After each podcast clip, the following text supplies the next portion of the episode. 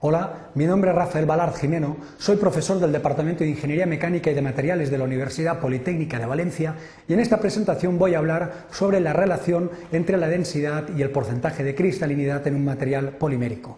A lo largo de esta presentación eh, realizaremos una introducción sobre la relación existente entre estos dos conceptos, densidad y cristalinidad. Seguidamente plantearemos el problema, a continuación realizaremos la resolución y finalmente pues, realizaremos una serie de consideraciones en base al objeto eh, estudiado. Los materiales plásticos son materiales que presentan una elevada ligereza. De hecho, suelen presentar densidades en torno a 1 o 1,5 gramos por centímetro cúbico y alguno de los plásticos más pesados no suele superar los 2,4 gramos por centímetro cúbico. por otro lado, es importante resaltar que existe una total relación entre la estructura del material polimérico y la densidad el grado de empaquetamiento que tiene el, material. ¿Para qué puede ser interesante conocer la densidad? Pues entre otras cosas, pues para estudiar los, eh, los, cálculos en procesos de llenado, de inyección, para conocer la estabilidad dimensional de un material por efecto de la temperatura, etcétera. Se puede recurrir a técnicas convencionales de determinación de densidades ¿eh? o bien técnicas de análisis de la estructura, dada esta relación o, o este vínculo tan directo entre densidad y estructura. Así, por ejemplo, podemos definir que la estructura en los polímeros amorfos es prácticamente invariable en los distintos, en los distintos grados, entre otras cosas porque no hay variaciones apreciables de empaquetamiento en la estructura. No obstante, en los polímeros semicristalinos la densidad puede variar de forma apreciable en función de la fracción cristalina, puesto que la fracción cristalina está directamente relacionada con el grado de empaquetamiento en el material. En este sentido, la utilización de la técnica de calorimetría diferencial de barrido, técnica DSC, es útil puesto que permite estudiar los procesos de fusión de fase cristalina y caracterizarlos, y con ello aportar las bases para el cálculo de la densidad en los materiales eh, poliméricos semicristalinos. El planteamiento del problema es el siguiente.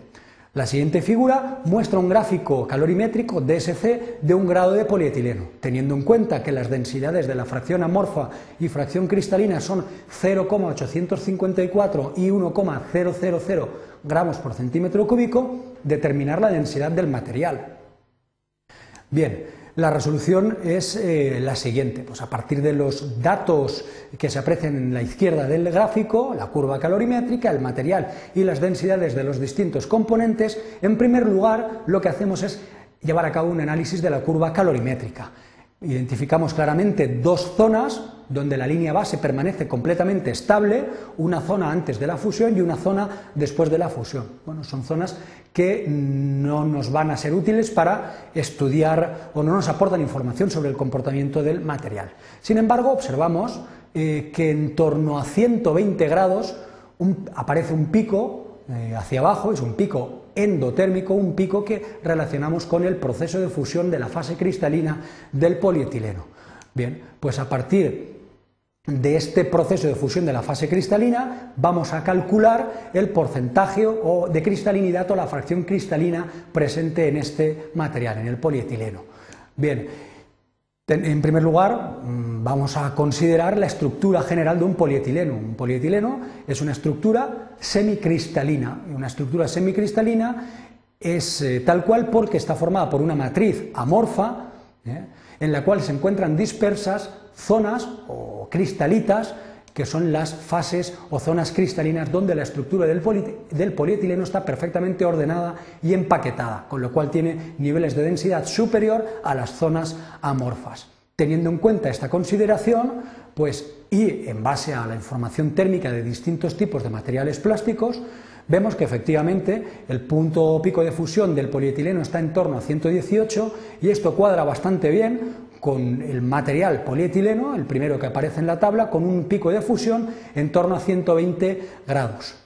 Bien, a partir de esta información vamos a intentar calcular el porcentaje de cristalinidad como punto base para determinar la, densidad de este material.